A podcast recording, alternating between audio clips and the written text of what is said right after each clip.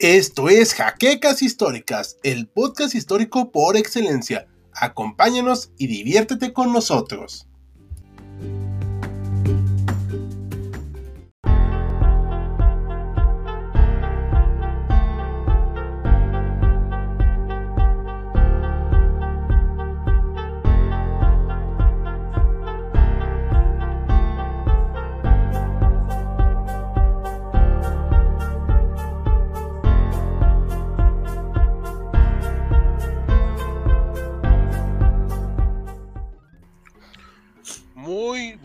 Frías noches a todos los historiadores. Estamos aquí desde la Ciudad de México congelándonos porque ya entró el invierno, se viene el frío y pues estamos en el último en vivo del año.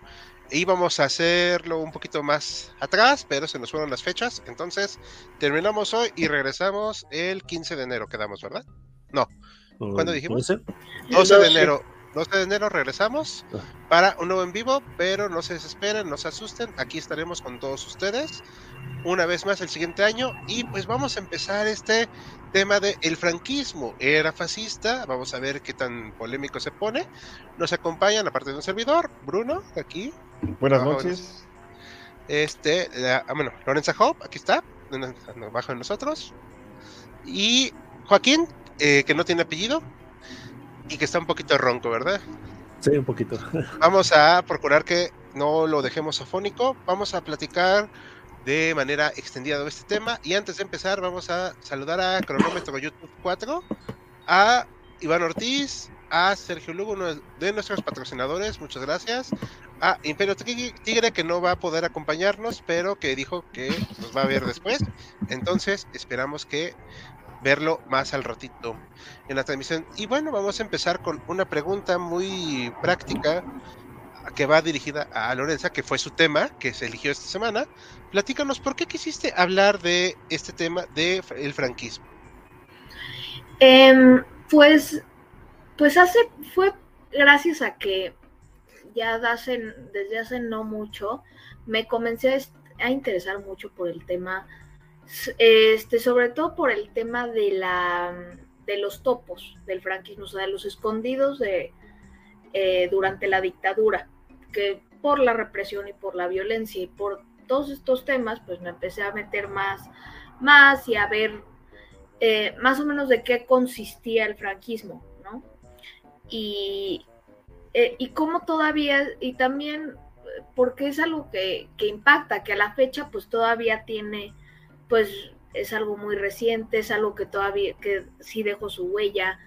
Entonces, no sé, me parecía importante, mm, pues me parecía importante e interesante, pues poder discutir sobre, sobre este tema.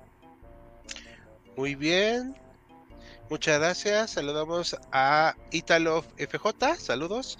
Y pues bueno, los demás chicos quieren comentar algo antes de iniciar. Nos arrancamos. Sí, sigamos. Ah, ok. Bueno, pues, ¿quién creen que inicia? Pues un servidor. Dicen que siempre inicia el que pregunta. Así que vamos a empezar. Y esta preciosa imagen de Franco, como se veía él a sí mismo todas las mañanas, frente al espejo, diciendo que gallardo y guapo me veo, Dios mío, como el cruzado de España. Bueno, a título personal, y esto sí estoy hablando muy en serio, a mí me da mucho asco como persona Francisco Franco, pero tampoco me la va a pasar atacándolo todo en el en vivo, porque eso sería muy fácil. Así que vamos a hablar un poquito y vamos a entenderlo más. Franco no era la persona elegida para encabezar ese golpe de Estado, del cual hablamos, eh, hablaremos un poquito más adelante, del 18 de julio de 1936, pero fue el ganón. ¿Por qué? Muchas circunstancias, casualmente todos los que lo iban a encabezar murieron. Entonces, antes de esto, pues hubo una segunda república que por cierto ya mero viene el estreno de el short acerca de la primera república y tenemos también el short de los topos que está en nuestro canal, que lo escribió Lorenza Hop, así que pues esperemos que lo ven.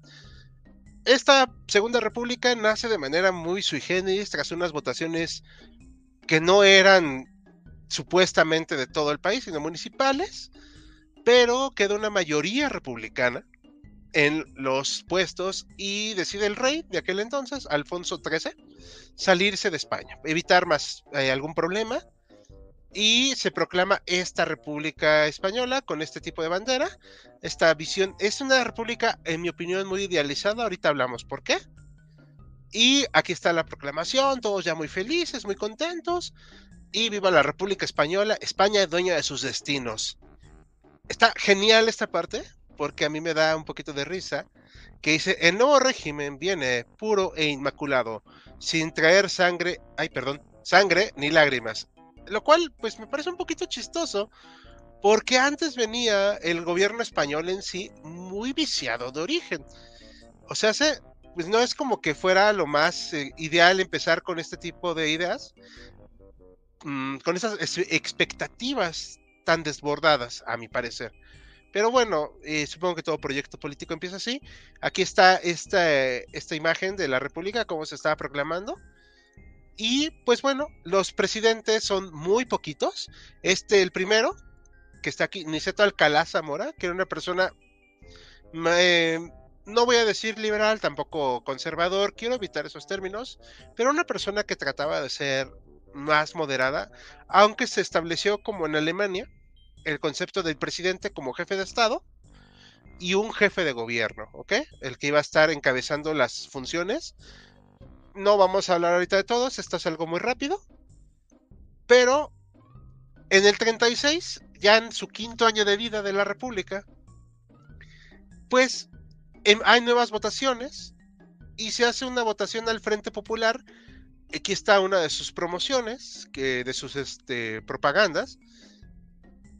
Mm, no invitaban a la concordia. Ya en el 33, 34 había gobernado una coalición de partidos más conservadores de derecha y hubo un intento de golpe de Estado. Entonces el clima está totalmente crispado, polarizado y aunque gana legalmente el Frente Popular, eh, aunque hay también acusaciones muy fuertes, no tengo ninguna prueba, no hicieron voto por voto, casilla por casilla, no tengo pruebas de nada de eso. Pero, pues no queda bien, no quedan contentos nadie. Y luego, pues explota una cosa llamada, pues el alzamiento. Horas graves para España, una parte del ejército de Marruecos se ha levantado en armas contra la República. Y aquí está genial esta parte, por eso la elegí porque dice nadie, absolutamente nadie, se ha sumado en la península a este absurdo empeño. ¿En serio? Esto fue una forma de propaganda también, o sea, no querían admitir también que había elementos del ejército subversivos dentro de la península. Recordemos que en ese entonces el protectorado español en Marruecos era importante y eran las tropas más... Mm, con más experiencia de batalla más curtidas. Gracias, ya me acordé de la palabra. Más curtidas. Entonces, estas tropas, junto con los marroquíes, que ahorita va a hablarnos brevemente también este Joaquín de ese tema, pues van a alzarse. Y aunque no lo encabezaba Franco, pues termina él siendo el ganón. Y ya vemos acá, al 19 de julio, un periódico, o sea, al día siguiente de esto, Viva España, ya no es delito gritar viva España. El Frente Popular se ha derrumbado bajo el peso de sus propias iniquidades. La sangre de Calvo Sotelo, mártir de España, ha librado de sus enemigos a la patria. España sobre todas las cosas y sobre España Dios. Y este es el presidente de la República en ese entonces, Manuel Azaña, que lamentablemente muere en el exilio. Vamos aquí viendo entonces este clima totalmente de un lado y otro. Ya no hay punto de concordia. Somos unos contra otros. ¿Sí me estoy explicando aquí? ¿Alguna duda, algo que quieran comentar? No, perfecto. Entonces voy a seguir rápidamente. Aquí están los milicianos que se unen al apoyo de la República. ¿Algún ejemplo? No todos son iguales, obviamente. No quiero meter en la bolsa igual a todos. Pero estos milicianos se muestran algo inexpertos, aunque aventurados. Mm, no, no, no todo el ejército suena franco, pero es una muy buena parte. Y los generales que quedan a cargo, pues es muy difícil que puedan establecer un ejército con esta tropa. La tropa de Franco, aparte recibe el apoyo de Italia y de eh, Alemania de Adolfito. La Legión Cóndor, la cual hicimos un video hace tiempo, el cual en el futuro reharemos para corregir algunos vicios. Entonces, esos son los que van a apoyar también en gran medida a Franco La República se queda aislada y poco a poco va perdiendo hasta que el primero de abril del 39 nuestro generalísimo dice, en el día de hoy, cautivo y desarmado el ejército rojo, han alcanzado las tropas nacionales sus últimos objetivos militares, la guerra ha terminado, y lo dice desde la ciudad de Burgos. Ah, aquí está el doctor Mariano, que sí alcanzó a incorporarse. Buenas noches, Mariano. Buenas noches, una disculpa, el tráfico está pesado, pero aquí ah. estoy a sus órdenes. Perfecto. Eh, bueno, pues ahora sí ya estoy terminando de explicar la parte de Franco y la, bueno, la Segunda República y el inicio del franquismo. No sé si quieras resumir algo para que le demos conclusión a esta parte. Mira, rápidamente lo que yo te quería, quería un poquito platicar es, lo quiero hacer muy breve, es el antecedente de esta efímera Segunda República, que es resultado de un siglo XIX caótico para España, donde eh, no pudieron ubicarse en la modernidad, no pudieron establecer una monarquía constitucional moderna y se la fueron pasando primero por las guerras carlistas, segundo por una serie de golpes de Estado, unos intentos de poner una república, perdón, una monarquía con otra dinastía, que era la dinastía de Saboya con Amadeo, después el intento de la primera República Española que no duró ni un año, este, un desorden económico, la guerra de África que fue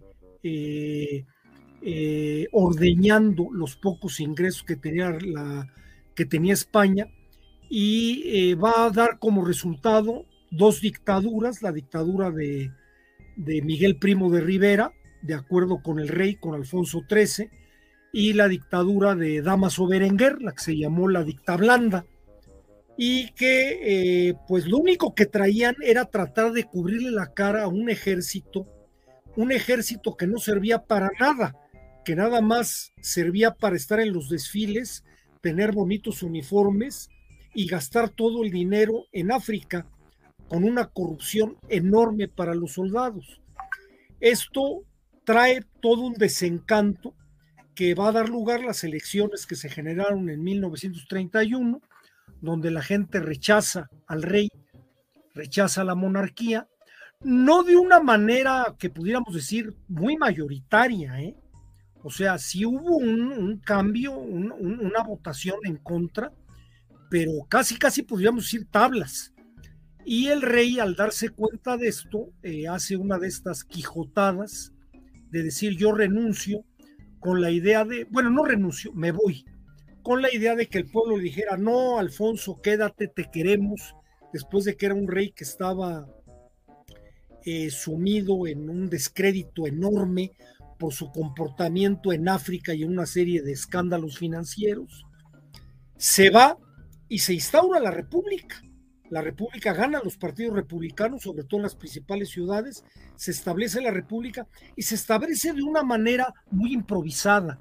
No estaban planeados los cuadros de la República. De alguna manera yo, yo siento que la República se apareció y al aparecerse la República trataron de comerse el mundo eh, con los cambios sociales que necesitaban, pero que había poderes fácticos dentro de España que no lo iban a aceptar, como son básicamente el clero y el ejército. Perdón, el clero, el ejército y los terratenientes.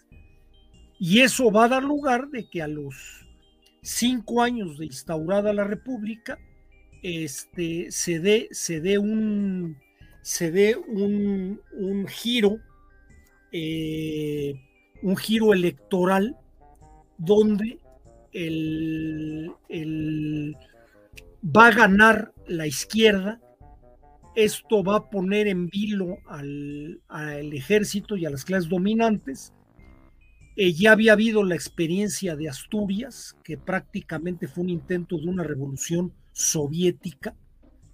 Y este, pues el ejército va a tomar mano, eh, no al forma de Franco. Franco es un señor que se sube al tren quien organiza el golpe de Estado es el general Emilio Mola y con la idea de que quede al frente el general José Sanjurjo, que ya había tenido un intento de golpe militar.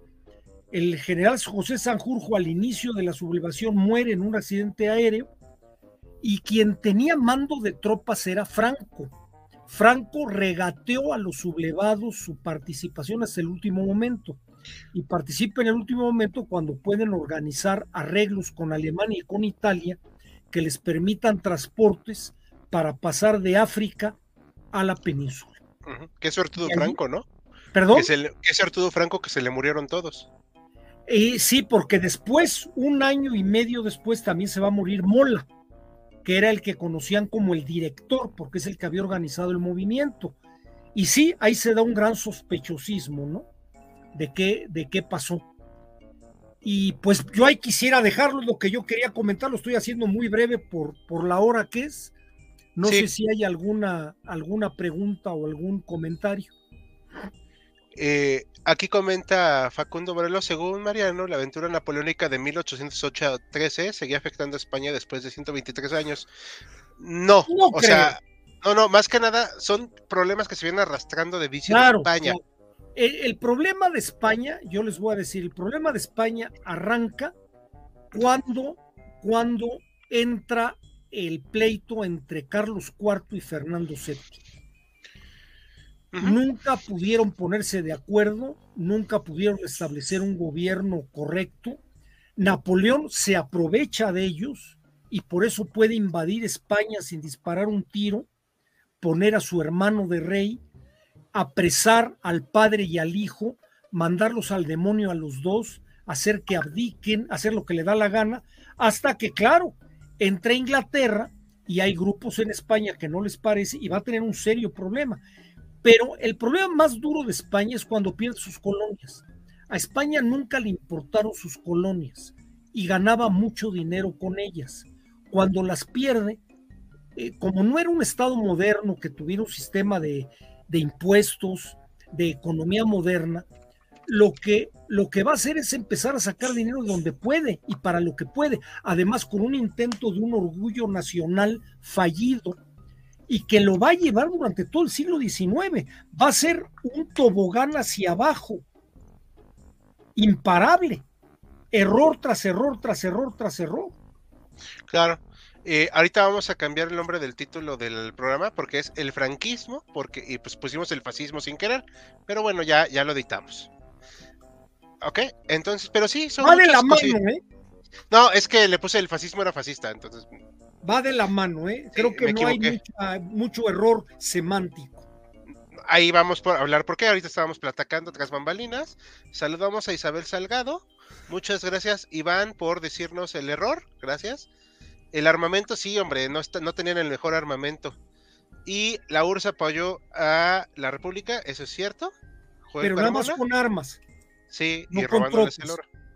Una cosa que no se ve mucho de esta parte es que Alemania jugaba dos puntas, ayudaba al enemigo contra Italia para sangrarlo, ¿ok? Gracias, gracias Isabel. Facundo Borello, los T-26 rojos fueron mejores a los Panzer 1 y 2. Y no hablar de los BKI dados italianos, no sabía eso. Muchas gracias. Quería estirar más tiempo la guerra para fregar a Benito. Pues sí, eso es cierto. Eh, hola, compañeros historiadores, a Let's Play. Muchas gracias. Y Isabel, ah, que por cierto no le avisó el en vivo, ya les comentamos que no les va a avisar.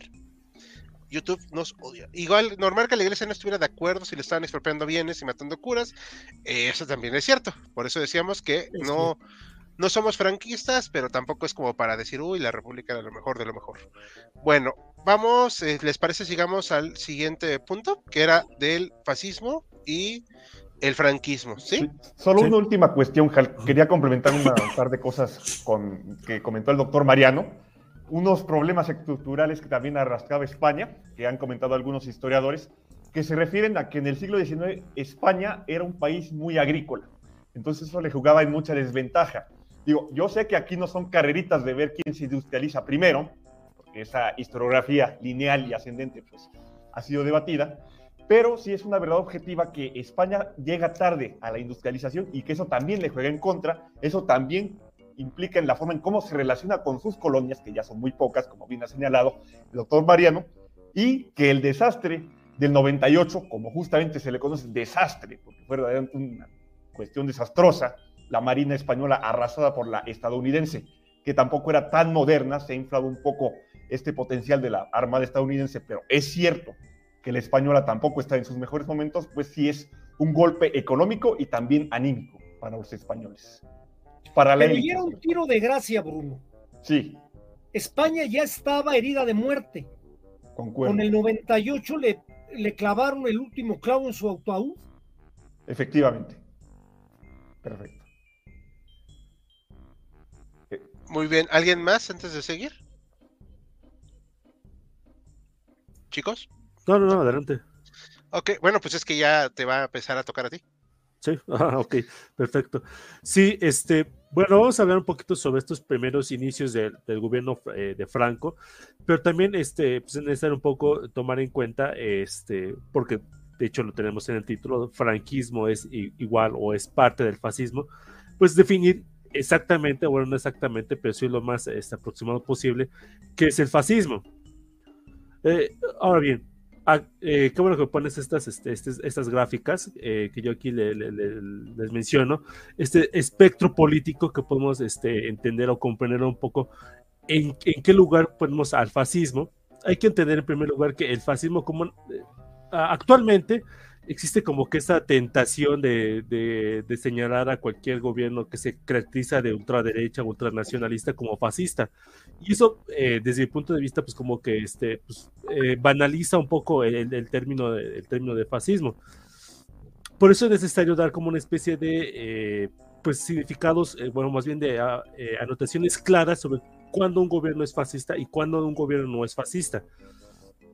Aquí, por ejemplo, en esta primera, este, en este primer cuadro eh, que se encuentra aquí a la izquierda, es una eh, variación de un gráfico de Nolan, de un este, eh, sociólogo, politólogo, no recuerdo exactamente, de apellido Nolan, norteamericano, que a, a mediados del siglo XX hizo esta este, división sobre las distintas ideologías políticas y económicas que hay en el mundo.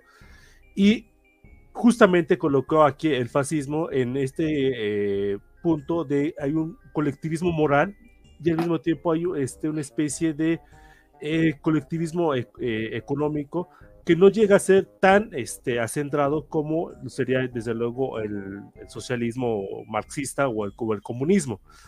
Por lo tanto, una primera definición importante, o más bien una característica importante de un eh, gobierno o de una ideología fascista, es que estamos hablando de que son regímenes o son ideologías totalitarias, no solamente autoritarias. Y cuando ah, hablo que son totalitarias, es que niegan el carácter propio de un individuo, en el cual pues únicamente pues este, cuenta cuando pertenece a una comunidad nacional. Eh, esa es como que la primera característica muy importante que es necesario tomar sobre qué es este, eh, el fascismo. Ahora, a diferencia del comunismo, el comunismo pues, eh, utiliza esta eh, dinámica de la lucha de clases, el fascismo niega esa, eh, lucha de clases e intenta agrupar a todos los individuos de, una nación, obviamente en su, estado-nación. Claro, nos vamos a, ver este, más adelante, pues, quién, pertenece a este estado-nación. El, el, fascismo más clásico, entre comillas, que es el de Benito Mussolini, pues dice que pues básicamente todos los que nacieron en Italia son este son italianos y pues todos todos ellos por el, solo hecho de haber nacido en Italia pues tienen que ser este pertenecer a esa gran comunidad. Ya por ejemplo, este el caso del nacionalsocialismo alemán intentó meter esta categoría de la raza que simplemente dice, bueno, aquí aquellos que tienen esta eh, raza aria pueden ser considerados alemanes. El problema con esta categoría pues, es que es una categoría inventada, porque realmente no existía una raza alemana, una raza nórdica o una raza, lo que sea, que intentaban este, pues, este, el, eh, propiciarlo los, este, los nacionalsocialistas, en el caso eh, precisamente del, del, gobierno alemán. Entonces, esas son, son dos características básicas, son gobiernos totalitarios que niegan este, el carácter propio del individuo, y, el, en segundo lugar, que eh, niegan la lucha de clases, o sea, niegan estas categorías socialistas, intentan integrar a toda la, estructura social de, una comunidad a la, nación. De hecho, para que nos quede un poquito más claro el, carácter este, el totalitario, aquí voy a leerles un fragmento de, precisamente un, un, texto que escribió Benito Mussolini para intentar este, definir qué es el fascismo. Y bueno, no, voy a leer todo, pero aquí lo que dice, bueno, eh, ello este, dice aquí, eh, se pronuncia por la única libertad que puede ser una cosa seria, a saber, la libertad del Estado y del individuo en el Estado. Ello en razón de que, para el fascista, todo reside en el Estado y nada que sea humano o espiritual existe, y tanto a menos tiene valor fuera del Estado. En este sentido, el fascismo es totalitario y el Estado fascista, síntesis y unidad de todos los valores, interpreta, desarrolla e incrementa toda la vida del pueblo. O sea, ahora sí que nada fuera del Estado, todo dentro del Estado. Este, este primer cuadro que aquí yo les pongo en, esta eh, diapositiva es un, gráfico, el, gráfico de Nolan, que intenta dividir las sociedades, ya sea eh, tomando en cuenta lo moral, como sus doctrinas económicas. Entonces, algunas son como que más, este, más colectivistas, puede ser lo, tanto lo moral como lo, en lo económico, o puede ser más individualista y ser lo económico eh, en, lo individual o en lo, o lo colectivo. Eh, ha habido otros intentos de hacer un poco más compleja esta, esta, este gráfico, este espectro este, ideológico. Yo aquí este gráfico, eh, el segundo cuadro que yo les pongo, es de hecho no es mía, es de un youtuber este, argentino. Eh, se llama, bueno, el canal se llama Gentil Hombre. Si, si, lo quieren ver, este, lo pueden este, a ver de manera un poco más detallada. Y aquí lo que hace este, este youtuber es, bueno, hace tres ejes, el eje económico, el eje social y el eje político. Y en este caso, los, eh, los gobiernos o ideologías fascistas están en, en este, eh, no son plenamente socialistas, pero que tampoco son plenamente capitalistas o de libre mercado, están como un poco entre esas, entre esas dos categorías, pero eh, todos los gobiernos fascistas son claramente autoritarios. O sea, en el sentido de que no, no, no, no dan este, ningún este, respeto al, al individuo, eh, respecto a, la, su, a, su, libre actuar. Y ahí eh, podemos este, definir, así que ya habría cada quien preguntarse eh, si el caso precisamente del franquismo este, entraría en este caso del fascismo a través de este eje social, ¿no? Eh, algunos como el fascismo clásico, el caso italiano, que estaría un poco en, entre, esa, entre el progresismo y el conservadurismo. Desde luego el caso de Franco, o más bien el caso de, de, España, que estaría en este caso como una especie de fascismo clerical, que está muy imbuido en ese conservadurismo del, de la España de los años 30 y bueno, que va a durar pues, décadas después o ya otras este, pues, dinámicas posteriores, ¿no? Entonces ya eh, para que más o menos nos demos una idea de, dónde podemos colocar el fascismo, el, franquismo más bien en, particular, si, si, seguimos la primera gráfica, el, primer cuadro, pues podemos ponerlo un poco, a lo mejor quizás en, en el punto entre el fascismo y, este, y aquí este punto que es el conservadurismo social, aunque se llama todavía dentro de, de la primera este, categoría, o si lo queremos ir a la segunda eh, espectro político, pues lo podemos colocar en el, piso, en el, tercer piso, si queremos verlo de esta forma, en este cuadrito que dice fascismo clerical, lo cual lo, lo pondría pues ciertamente del, del, lado fascista. Ahora, hay algunos que dicen que, bueno, la, la, la, cuestión con Franco y con el franquismo es de que realmente no intentó sustituir a la iglesia, al Estado, a los terratenientes, a todas estas clases dominantes que vivían, eh, que pues, dominaban la vida social, política y cultural de España. Cosa que, por ejemplo, sí intentó hacer Benito Mussolini y que desde luego logró, logró hasta cierto punto el nacionalsocialismo en Alemania, con toda esta cuestión de la raza que pues literalmente o sea, destruía todas las estructuras este, sociales, políticas y, económicas que existían en esa época. Entonces, esto como que lo dejo, a, estos cuadritos los dejo un poco para consideración de, de ustedes, para que vean eh, si, podemos considerar a, Franco dentro del franquismo, dentro de un movimiento fascista o no movimiento fascista. No sé, usted, aquí dejo el micrófono abierto para los demás. ¿Ustedes qué opinan?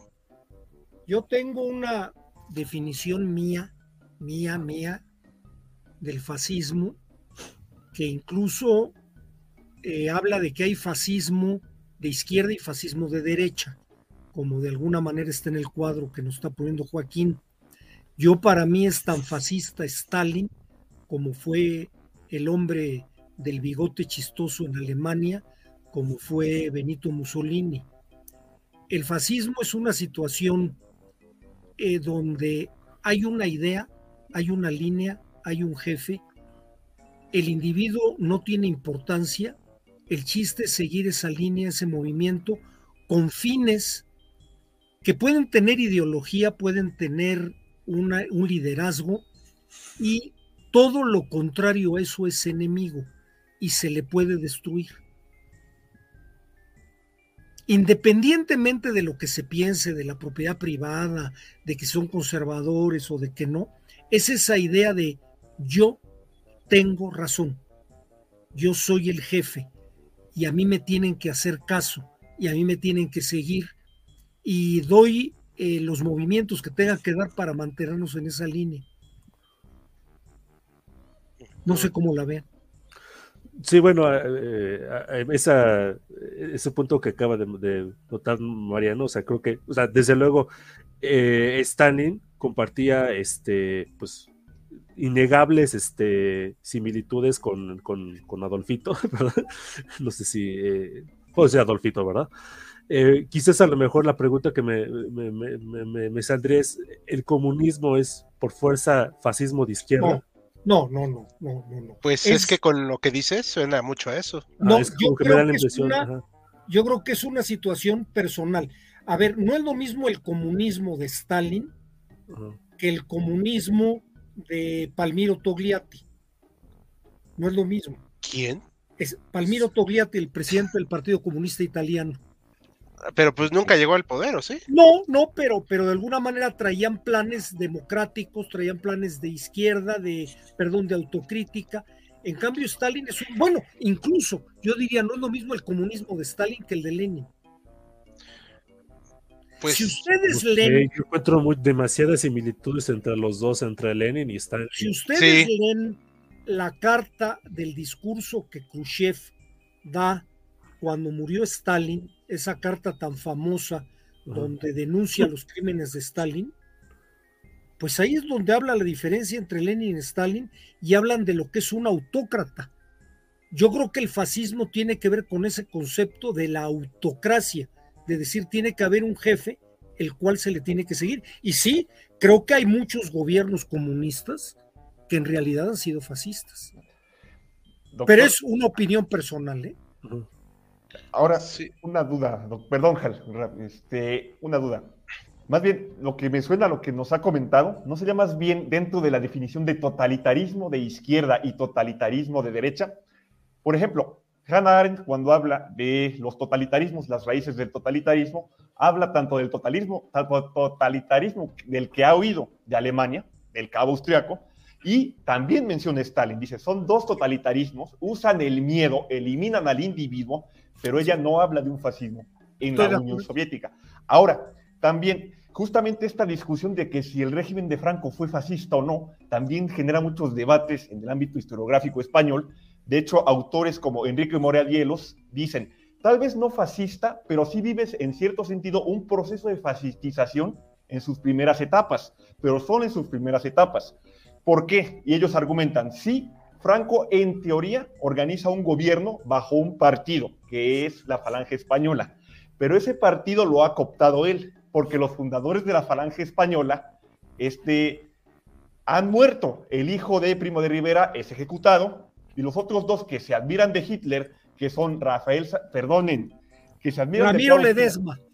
Sí, Ramiro Ledesma y Onésimo Redondo. Y Onésimo Redondo también desaparecen. Y entonces Franco coopta a esas figuras, eh, al, falangismo, a, su servicio. De hecho, también se habla. Con otros grupos de derecha. Sí. Es cuando saca la falange tradicionalista y las JONS, las juntas Sí, claro, totalmente de acuerdo, Bruno. Y de hecho, propios falangistas, hay manifestaciones para tratar de que sea popular la entrada de España del lado del eje, pero no, no generan quórum. Y de hecho, Franco saca provecho de eso, por eso la cooptación. Sí hay un saludo militar y todo lo que se vea, pero se abole tan pronto como el eje cae en el 46, 45. Y ya a partir del 46 se habla de otro, de un cambio dentro del propio régimen franquista. Bueno, es que es un oportunismo de Franco. Sí. Ahí va. Se le presenta, se le presenta el milagro del pleito entre el, eh, de la Guerra Fría. Ahí va, eso, a eso es a lo que yo iba a llegar, pero no sé si Entonces, claro, dobla las manos, se fue, fue vuelto un poco blando, pero en realidad Franco, hasta que murió, controló todo el gobierno español. Bueno, a eso es a lo que iba. eh, todo el gobierno español. No sé si quiera decir algo Lorenza, porque no le hemos dado oportunidad de hablar. ¿Quieres comentar algo más? Eh, pues, pues no, digo nada más. Digo, con esta discusión sobre el, el fascismo, digo, me parece interesante. Y me parece interesante, digo, yo lo veo mucho, sobre todo desde el tema del, desde el tema de la destrucción del individuo, ¿no? Del el cómo, ese es el punto, ese es el punto en común entre todos. O sea, al final todos tienen sus particularidades, pero el punto común entre todos es eso, es la destrucción del individuo eh, para mantenerlo a, raya y que, y que no, y que no te pueda este, que no se, vaya, que no, que no se levante, que no se revele, que no, que el poder te mantenga en el poder. Ese es el punto en común entre todos, al final del día, con todas sus particularidades de cada uno.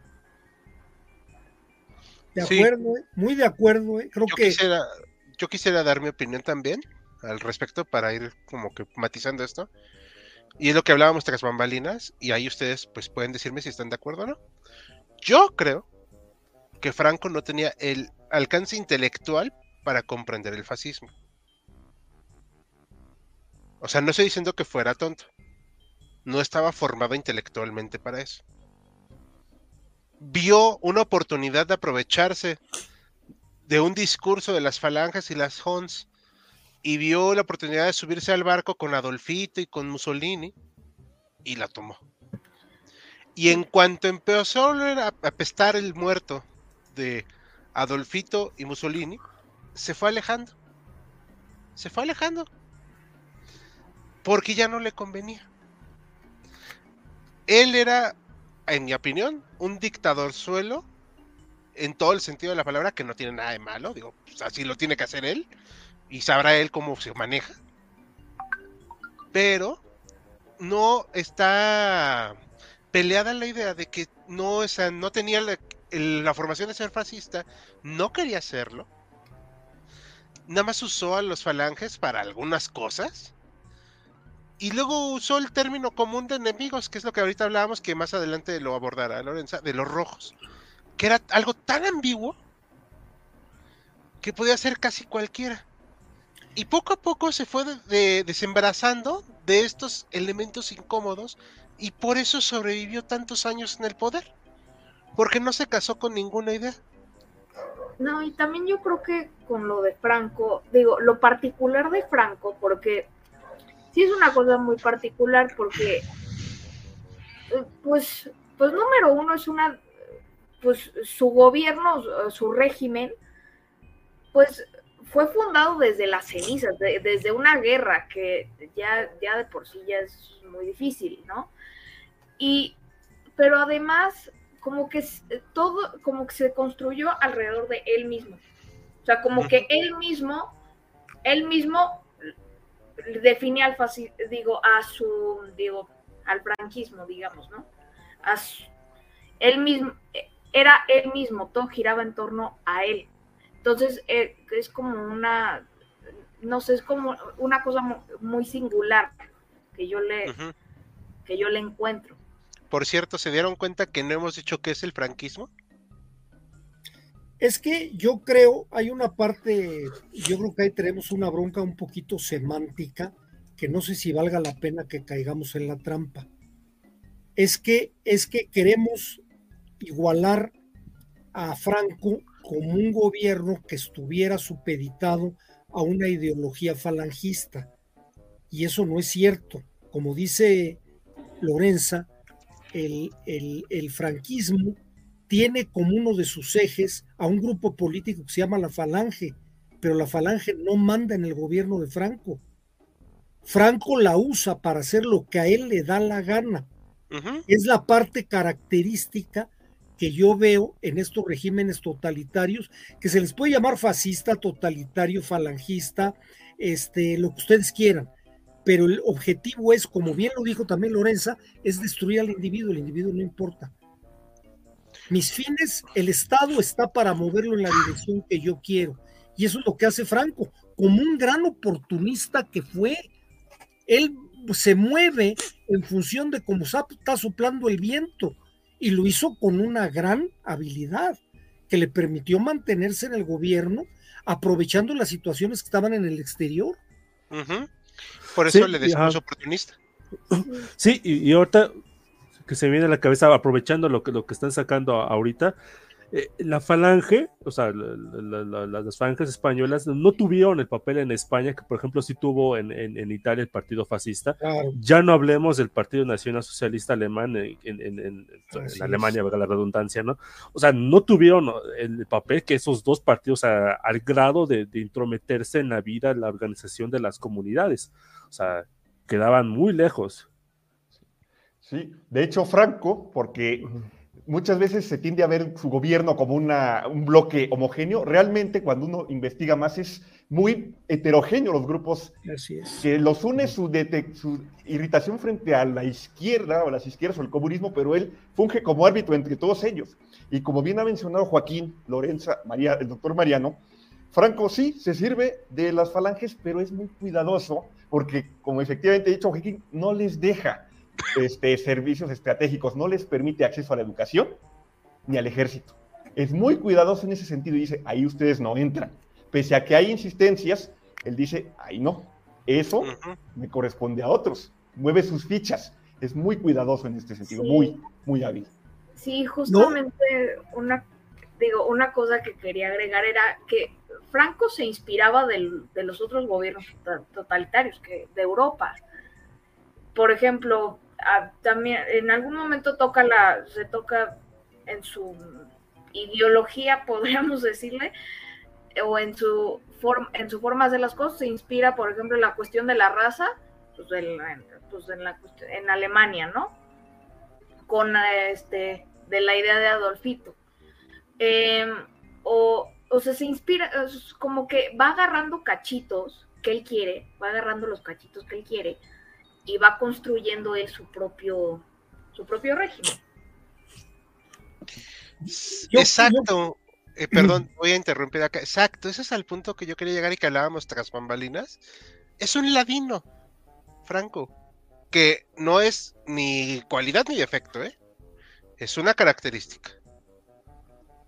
O sea, el tipo se supo mover y como buen bicho se adaptó. No estoy diciendo que sea lo cucaracha, o sea, sí lo era, pero. O sea, pero se supo mover. O sea, y esa es la parte que a mí me da mucha gracia cuando quieren a fuerzas definirlo como fascista. ¿Era autoritario? Si lo queremos definir el franquismo es un movimiento personal, autoritario, conservador, autócrata, caudillista y sin impacto cultural. Yo añadiría una última cosa, Hal, tal vez solo en, los, en sus primeros años, tal vez hasta los 60, pero tenía también cierto grado de militarismo y deseo de militarización hasta cierto punto. Ajá, pero muy controlado por el caudillo. Por supuesto, porque Franco tenía el ejemplo de Primo de Rivera, que a Primo de Rivera lo remueven del cargo de su dictadura cuando tiene un problema con el rey, lo remueven y él dice, a mí eso no quiero que me pase. Entonces, no solo voy a depender del ejército, voy a depender de la iglesia, uso la falange a mi antojo y también de grupos conservadores. O sea, voy a y no dejo y no dejo que regrese el rey. Así es. Fue muy hábil, fue muy hábil. Ahora, estamos hablando mucho de que Franco tenía una obsesión con la izquierda. No olvidemos que no era nada más con la izquierda. Eh, acuérdense que él hablaba de la conspiración mundial marxista judeo-masónica.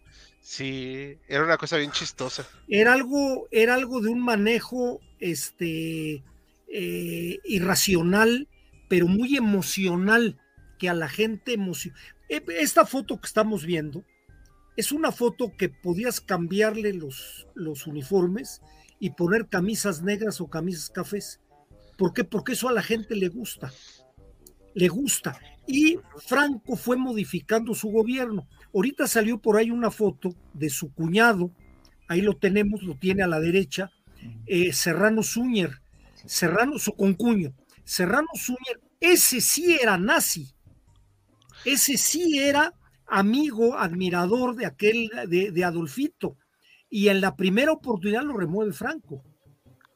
Y va a empezar a cambiar y a jugar, sobre todo para él poderse mantener. El chiste de Franco fue el mantenimiento del poder, por el poder. Sí, sí, de hecho. O sea, por eso cuando decían, ¿cuándo vas a restaurar la monarquía? Ahí para luego, ¿no? O sea, Nunca, nunca. Incluso creo que hubo momentos cuando nombra a Juan Carlos de que se titubeó. pudo echar para atrás. ¿eh? No olvidemos que casa a su nieta con el primo hermano de Juan Carlos, con. Alfonso de Borbón. Como que ahí jugando doble a ver si no le daba calabazas a uno y ponía a otro. Sí, dijo, Sí, de hecho, bueno, ajá, de hecho, ahorita vamos a ver más adelante, ya cuando vemos los años finales del franquismo, de que el, Juan Carlos no era la, la opción preferente, o sea, tenía antes a, a, a Carro Blanco, sí, sí, ¿verdad? Carrero Blanco. Y es Carrero Blanco. Ajá. sí, dijo, que- voy a estar... Perdón, perdón, termina, disculpe. Sí, no, que pues este, ahí hay algunos grupos en, en este, en, en la Vascunia, donde tenían otros planes. Sí, dijo Franco, haré rey a Juan Carlos cuando Carrero Blanco llega al cielo y pues... Bueno, sí llegó. Hombre de palabras sí fue. Vamos a ver rápido unos comentarios porque ya se nos juntaron varios Va. y siento que estamos ignorándolos, pero no es así. Aquí comenta, perdón, eh, me quedó secuela de la tos, una disculpa. Todos, dice aquí, todos eran fascistas para mí. No, no, chicos, tampoco hay que generalizar. Y pensar, dice Sergio Lugo, y pensar que España sigue en un tobogán de errores ahora con Podemos, bueno. España sí es súper Podemos enemigo a pensar eso. Sí, Sí. yo estoy de acuerdo, ¿eh? Yo, Sí. yo, yo también veo, veo algo así. Fascismo era socialismo nacionalista enfrentado con la izquierda estalinista que quería convertir todo en satélite de Moscú. Algo hay de eso. USA es proticapitalista al máximo, pues sí. Hola a todos, el pato. Bueno, ¿cómo se encuentran? Muy bien, aquí un poquito con Muy frío, pero bien, bien. muchas gracias. Gracias. Franco era bastante de izquierda, aquí no sé, nacionalizó todos los servicios, salud, educación, control de la industria y era fascista. Mm, Ah, es que precisamente el, es- esta cuestión sobre el espectro político, porque hay, hay veces en las que como que nos, nos casamos que dice que bueno, es que hay ideas que son de, de derecha en lo económico, como por ejemplo ser eh, econo- este, economías muy este, libres, entre comillas. Pero, y lo- la economía de izquierda sería pues, la economía toda nacionalizada. Y a veces decimos, no, si, un- si algo es económico de izquierda, eh, también tiene que ser lo político de izquierda, y si es eh, económico de lo derecha, tiene que ser este, lo político de derecha. No, no es cierto. Muchas, muchas veces pues, se, se- se dan este, pues, cuestiones este, que, que no, no terminan de encajar. como Maggie Thatcher. Usualmente, ¿cómo? Como Maggie Thatcher. Eh, bueno, exactamente. ¿no? Eh, usualmente lo, lo que se conoce como, o lo que se tiene a trazar como este, la, la izquierda en lo económico, es, es algo que, sobre todo en los primeros años de, de Franco, eh, impuso mucho. O sea, fue una economía muy autárquica. Y de hecho, si, si, si quieren ahorita, este, de aquí parto un poco para hablar sobre los primeros años del franquismo. No sé si quieran este, que, que empiece con, con ese tema o, o esperamos algunos comentarios. Otros comentarios ahorita. Ajá. Va, ahorita. Ok. Eh, lo que se orienta de Franco es que era tradicionalista, hizo volver a la monarquía y ritos antiguos. Sí, en parte se explica su fracaso cultural. Este, me decía una profesora, y aquí se los dejo así como en el aire. Franco hizo todo por hacer nacionalista ultranza a España y fracasó. La, la gente, entre menos tenga que ese nacionalismo tan tan rampla, acá ramplón, mejor, porque sí les cansó. Dice, Francisco Franco nunca tuvo una organización paramilitar como los camisas pardas. Eh, pues la falange, ¿no? Sería lo más... Sí, pero no tuvo el, papel que tuvo la SS, por ejemplo, en Alemania. Ajá. No, Aquí no era de él, él se trepó en ella. los Ajá. dictadores comienzan a consolidarse cuando sacan de encima a los aliados antes que lo limpien él. Exacto. Hizo cosas bien, no meterse en la Segunda Guerra Mundial fue una de ellas, es que no tenía con qué. También es cierto. Bueno, sí se metió. Ajá. Olvidemos que manda a la División Azul que fueron Eran- 50 mil hombres a morirse a Siberia, ¿eh? Y le sirvió que se murieran. Y se murieron, y luego eso se les olvidó a Eisenhower y compañía, ¿eh?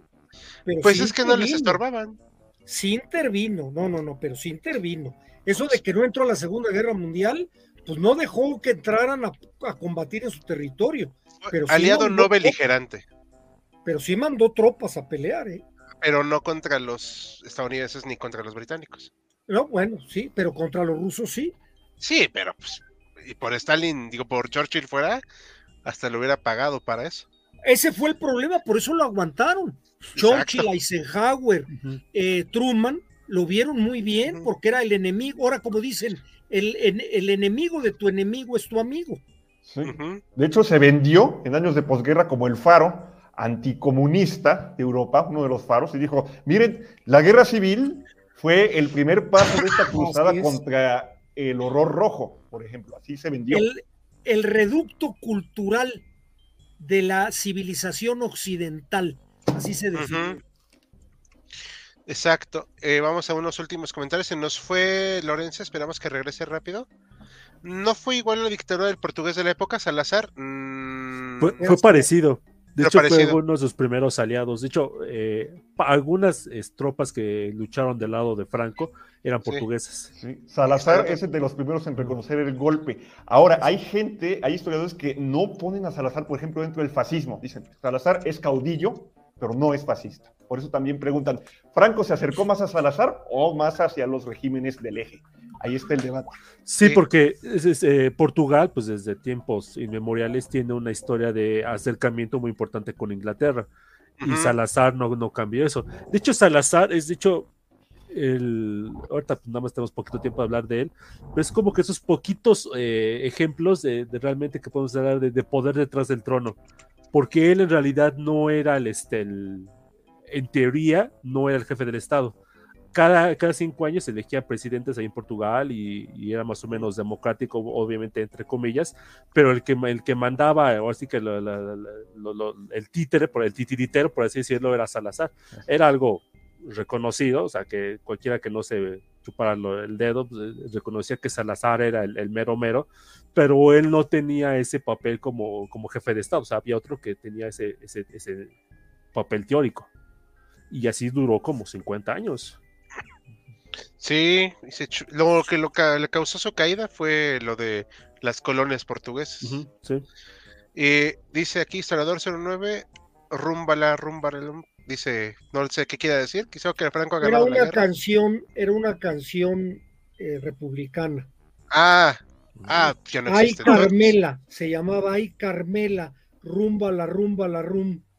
Ah, no, pues ya no existe, ¿no? Que can- No, pues obviamente se cantó en la guerra civil. Perdón, no lo pude evitar. Este, y nos manda saludos, Pato, dice que está buena la canción. Ah, qué bueno que te gusta. Perdonen si de repente tengo estos accesos de tos, es que tras la gripe quedé un poco sensible. ¿La edición azul fue una edición formalmente parte del ejército español? ¿O no era como representante del Estado español? Ah, qué buena pregunta, no me la sé. Yo creo que es hacer los tontos. No, o sea, o, o sea, creo, creo, y ahí sí a lo mejor me corregirán, que fue algo así como que, ah, pues una especie de, de las eh, fuerzas este, in- informales que luego tenía a la Alemania de, de- la Segunda Guerra Mundial. Recordemos que Alemania tenía las, las eh, por ejemplo, tenía las, S, las Waffen SS, que eran como ejércitos de personas que iban de que no eran alemanes, o sea, había franceses, letones, húngaros, o sea, de toda la, la- la- la gente. Tenía muchas tropas, por así decirlo, un poco extranjeras, aunque la mayor parte, desde luego, eran alemanas. Entonces, yo supongo, a, a lo mejor me corrijan algunos de ustedes, que era como una parte de una división no oficial del, este, dentro del ejército alemán. Sí, Pero pues, Pelearon con el uniforme de la Wehrmacht. Ajá. con una banderita española en uno de, las, de los Ujú. brazos. Ese Sí. la- No me acuerdo si era española o era de la falange, o bueno, a lo mejor. No la- era española. la- Ah, la- ok. Bueno, era la banderita española. ok. Sí, o sea, era algo ahí medio peculiar, pero para que no se comprometiera Franco al 100. En fin, eh, algo más que quieran decir, ya terminamos con los comentarios en general. ¿Que algo más que quieran comentar antes de que pasemos a otro punto para luego ver lo de la violencia en el régimen franquista, si les parece también? Ok. Entonces, ¿Sí? este, pues, no, bueno. Tú ibas a terminar una idea, ¿no? Joaquín? Sí, nada más eh, hablar nada más rápidamente sobre el- el- los inicios del franquismo, ya como sistema político, obviamente ya después de haber ganado la guerra. Eh, obviamente, ahorita no nos va a dar tiempo de hablar de los 40 años que duró este, el, el gobierno de Franco, entonces voy a ser un poco este, súper con- condensado. En general, los historiadores reconocen que hay dos etapas de- de- del franquismo, o sea, del franquismo posguerra. Eh, la primera de ellas hay que tomar en cuenta que este, entre estas cosas como la división azul y muchas otras cosas hubo un coqueteo no, no muy disimulado este, con las potencias del eje. De hecho, se llegó a reunir este, con, con Adolfo, con Adolfo en, en en un pueblito que está en la frontera entre Francia eh, y España, obviamente cuando Francia había sido capturada por los, este, por los alemanes. Eh, finalmente, lo único que, que, quedó un poco fue esa, eh, mandar esa división azul este, para pues, contribuir al, esfuerzo de guerra a las potencias del eje.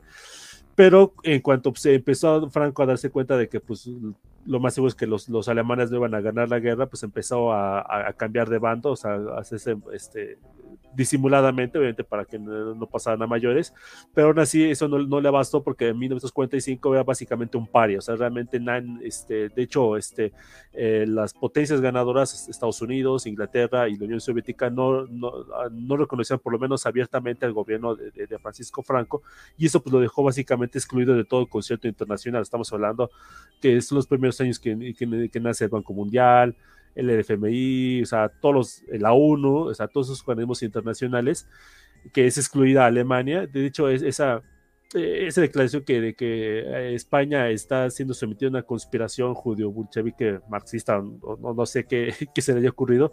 Eso no fue algo que se le haya ocurrido así como que de repente lo dijo en una entrevista o algo así.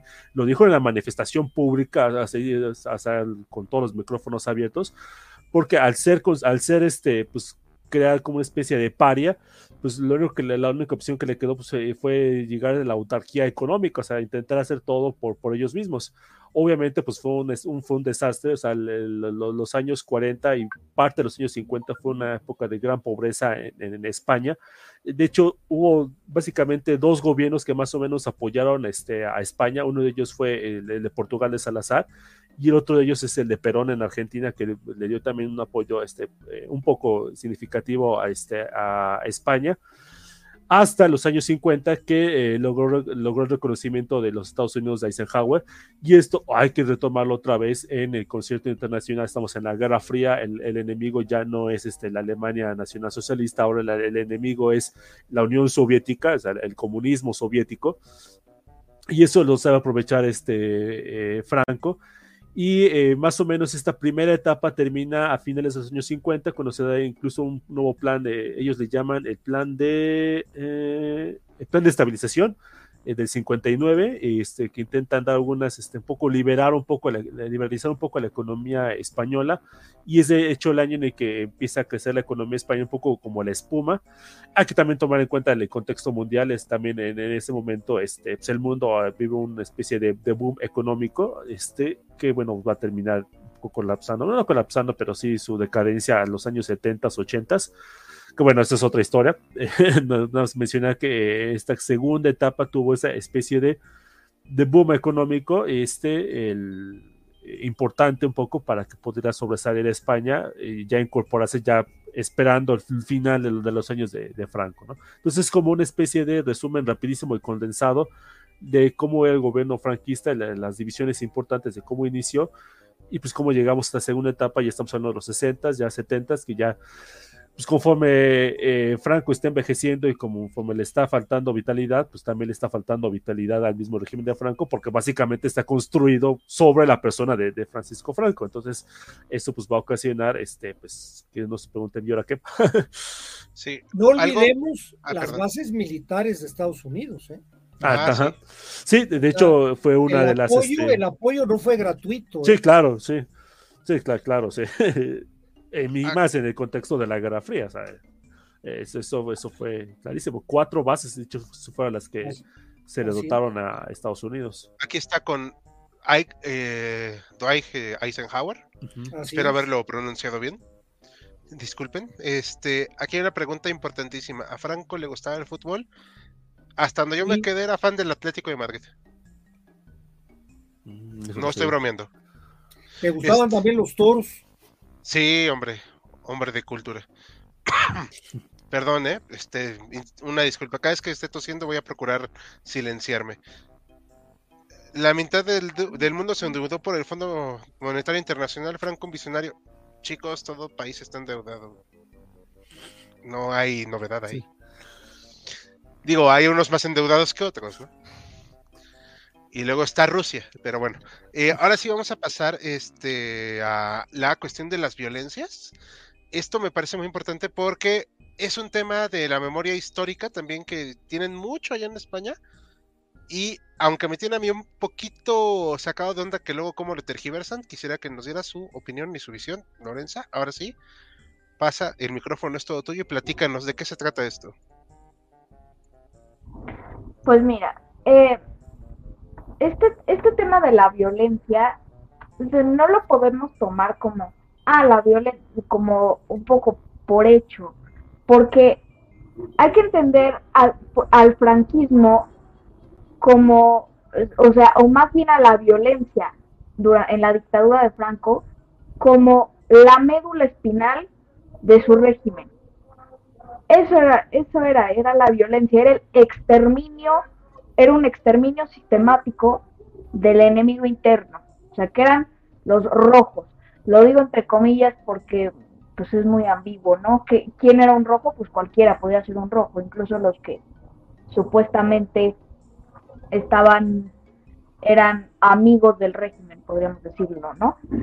Eh, y pues esto, digo, y esta, esta manera de la violencia como médula espinal, pues se puso en marcha, pero desde el primer momento, ya desde la guerra civil ya estaba poniendo en marcha, que era, o sea, ¿por qué? ¿Y por qué se da esto? ¿Por qué? Porque se tenía la convicción de que cuanto más dura y más cruel fuera la represión, eh, y pues más gente se viera involucrada en esta represión, pues más fácil sería, más fácil sería pues lograr derribar a la república y destruir desde la raíz pues las bases sociales del sindicalismo y de los partidos de izquierda.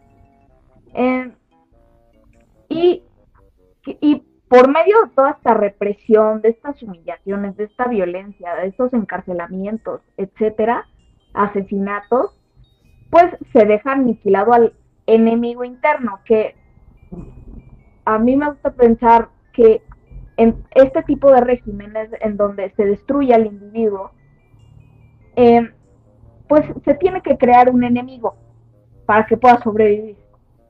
Eh, entonces, pues, pues aquí Franco no, no es la excepción, él creó a su enemigo, que eran los rojos. Los rojos, pues, un término muy ambiguo, ¿no? Como ya lo pudimos ver. Y pues, y pues, en, y en quién se, y quién se vuelve víctima de todo este sistema represivo de control social, pues la sociedad civil, obviamente, ¿no? O quien, o también, o directamente quienes hayan estado a favor de la república, los republicanos, ¿no? Y pues era, era todo un entramado de control, de terror, de marginación social, eh, que la dictadura pues tejió, ¿no? Y pues to- y todo este sistema de terror, de, de, de terror, genuinamente pues se volvió parte de la vida cotidiana durante los años de la dictadura. Era vivir con miedo a ver si no me agarran, si no, si no se llevan, ya sea mi hermano, mi marido, a quien, a quien sea, ¿no? Si no me llevan a mí, si no me matan a mí. Se- y, a- y aparte, to- y esto, aparte todo esto estaba reforzado, ¿por qué? Porque se volvió una institución, y estaba reforzado por leyes. Por ejemplo, leyes, leyes para- a su modo, ¿no? leyes para poder seguir con todo, para seguir con todo este entramado de terror y de control y de represión. O sea, por ejemplo, está la ley de responsabilidades políticas que de 1939, la de represión y mason- de masonería y el comunismo y, y de comunismo de 1940, la de seguridad del Estado eh, y también la de una que se ley de orden público de 1959 y pues todas estas leyes pues obviamente fueron concebidas para qué para pues mantener pues para mantener a los presos para continuar asesinando para continuar para continuar manteniendo todo este entramado de control hay una eh, ley, Lorenza, perdón que te interrumpa un momento, nada más por complementar lo tuyo. Hay una ley terrible que se llama la ley de adhesión a la rebelión militar, el delito de adhesión a la rebelión militar. Franco tuvo el cinismo de considerar rebeldes a los republicanos porque no siguieron su movimiento. Entonces a la gente, Franco va a fusilar a 250 mil españoles rendidos, ya rendidos, ya habiendo triunfado su movimiento precisamente por haber colaborado con el gobierno. Olvídate de que hayan usado las armas o no, simplemente que hayan colaborado con el gobierno legítimo de la República.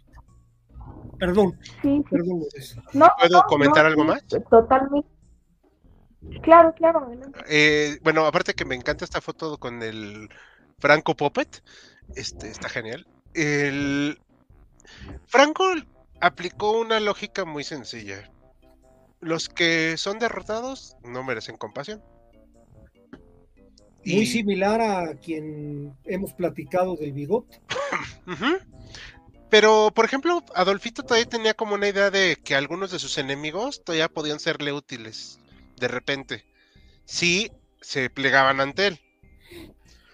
evidentemente, pues no lo iban a hacer y pues Pero acá Franco sí de plano se eh, volvió una persona demasiado no quiero usar la palabra sádica, pero sí demasiado autoritaria, demasiado poco conciliadora. Eh, como decía Lorenza que antes, iba a hacer algo desde las cenizas y desde las cenizas lo hizo. O sea, no le importaba arrasar. Sí, quería borrar de cuajo, ¿no? Cualquier pensamiento que saliera de lo que él pensaba que debía de predominar en España. Sí, ya era de todo, Lorenza, perdón. No, no, no, no, pero está bien. Eh, y justamente, este, o sea, lo que también, justamente lo que quería complementar con esto, que a aquellos que a lo mejor en algún momento, no sé, estuvieron del lado republicano, también, o sea, la receta para que fueras amigo del régimen y que no te hicieran nada, era o de o una como un compromiso con el régimen era que estuvieras comprometido, era pues delatar al otro, vigilar al otro y delatarlo, así de ver qué hacía, ¿no? Entonces, o sea, esto, esto también forma parte del terror.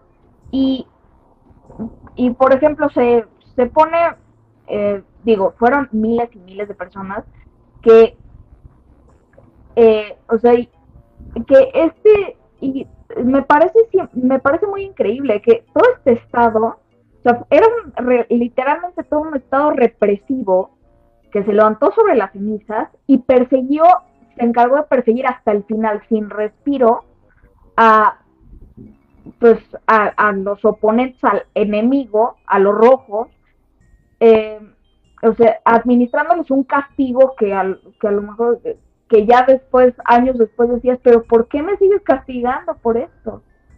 O sea, hasta el final les puso un castigo y de hecho, por ejemplo, se dice que no menos de 50 mil personas fueron ejecutados en los 10 años que, que siguieron al final de la, de la guerra, de la guerra civil. Sí.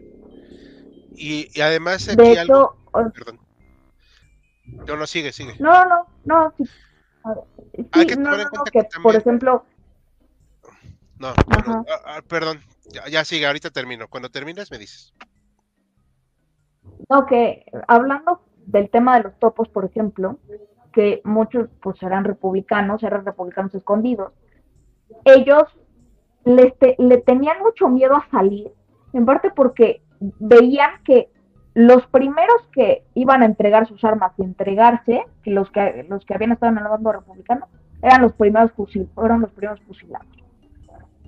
Entonces, imagina todo este estado de, eh, todo un estado de, terror. Era un terror era una institución del terror, de violencia, que se construyó desde la ceniza. Sí, Ya, si ya, quieres, ya puedes. perdón. Algo que también lo alentó todavía a ser más represor fue que hubo una rebelión. Todavía, o sea, hubo un movimiento guerrillero. Es cierto. Y cuando los capturó, pues él dijo, ah, o sea, todavía no entendieron que fueron derrotados. Bueno. Ahora sí que si no entendieron a la muy mala, pues ahora va a la peor, ¿no? O el de los maquis, ¿no? Sí, Sí, Y era por el Valle eso- de Arán. sí, y el Valle de los Caídos el- es de verdad un, un testimonio precisamente al, sí, al terror, como dice Lorenza. O sea, usar mano de obra esclava, hacerlos trabajar hasta literalmente morir. no, no buscar la concordia en ese territorio, ¿no? Sino solo nuestro bando merece estar reconocido aquí. Y pues, ese fue tal vez también uno de sus mayores errores. En lugar de buscar un punto medio, ya dijo no, voy contra todo esto. Sería fruto de la polarización imperante, no también Sí. en la época. Como que estamos usando palabras que estamos viviendo muy cercanas, ¿eh?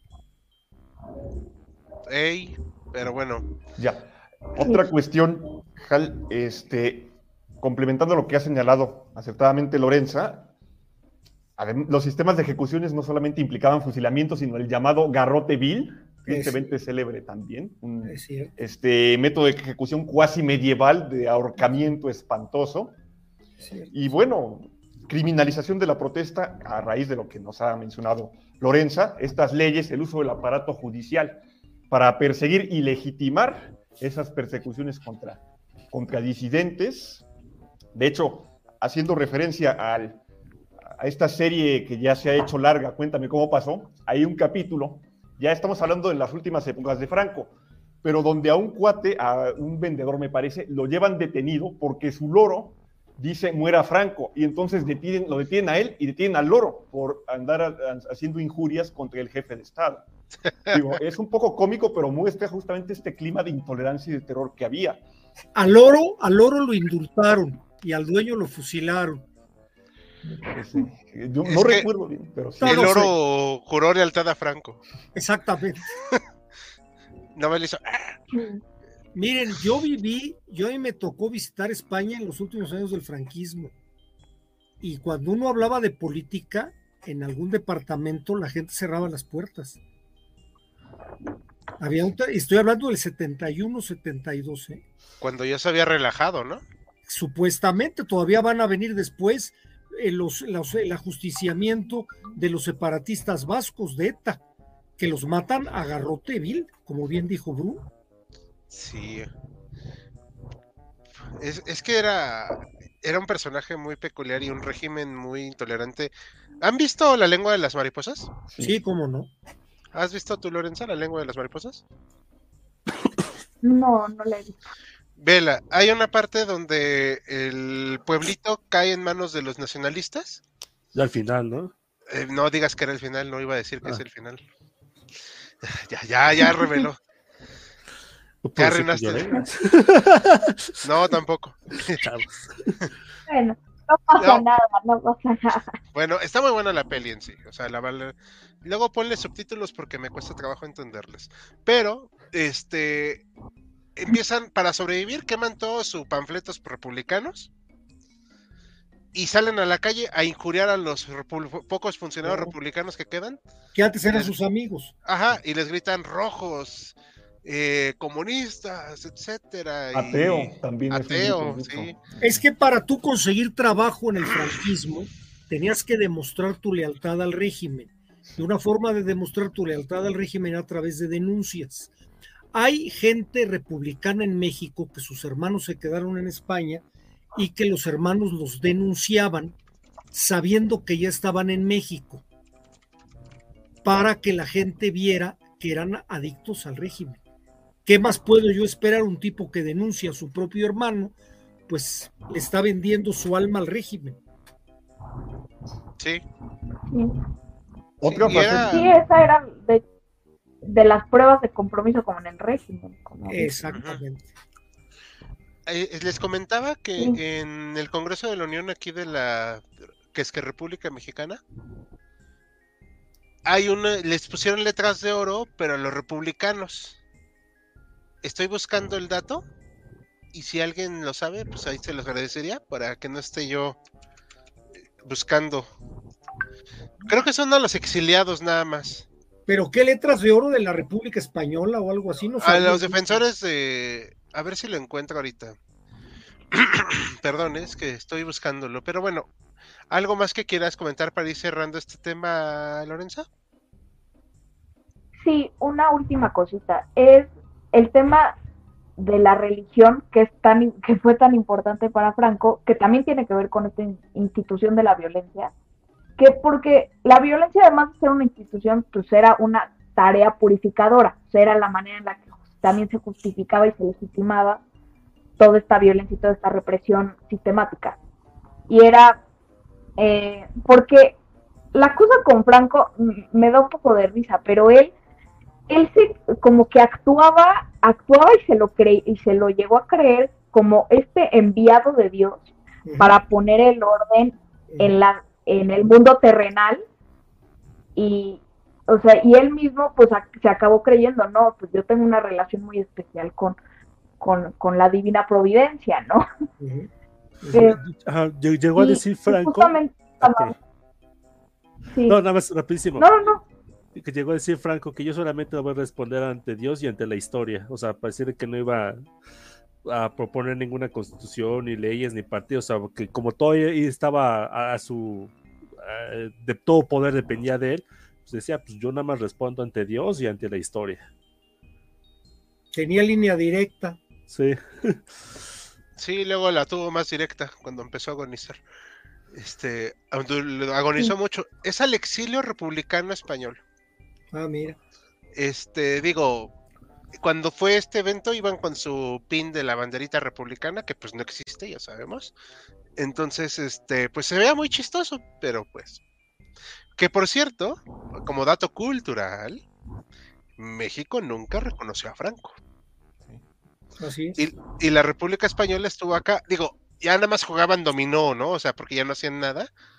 Pero eh, hasta el último minuto México se mantuvo del lado de la República Española. Es cierto. Ya cuando llegó Juan Carlos y todo, le dijeron, bueno, ya estuvo bueno, ¿no? Ya, ya nos la pasamos bien, ya tomamos a gusto, ya se acabó. Pero, pues, este, sí, la República se desbandó aquí en México. Eh, ¿Algo más que quieran decir, chicos? Para ir, eh, si quieren, para ir concluyendo.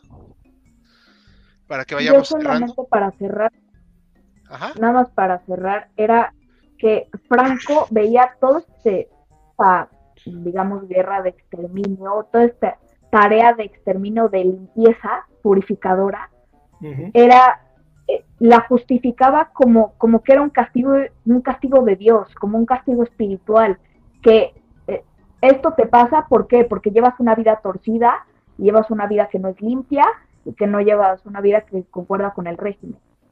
Entonces, también es, es también ver cómo todas estas instituciones, como tanto el aparato judicial, como la política, como, este, como la iglesia, cómo las agarró para justificar todo este entramado de violencia. Y además es como, sin toda esta fa- eh, y, y toda esta, y alrededor de su personalidad formó su fachada. Y entonces por eso pues se vio al, entonces por eso se pudo mantener toda esta institución de violencia. Comulgaba diario. Diario oía misa y comulgaba diario. Ah, sí, claro. Era un hombre muy devoto. Eh, aquí una pregunta que me parece Muy muy importante, 09. ¿Había facciones en España que se mantuvieron impunes o todos fueron víctimas de la persecución? Yo creo que todos. Sobre todo en las zonas, sí, pero sobre todo en las zonas rurales ahí también les fue, les fue horrible. Horrible, horrible, horrible.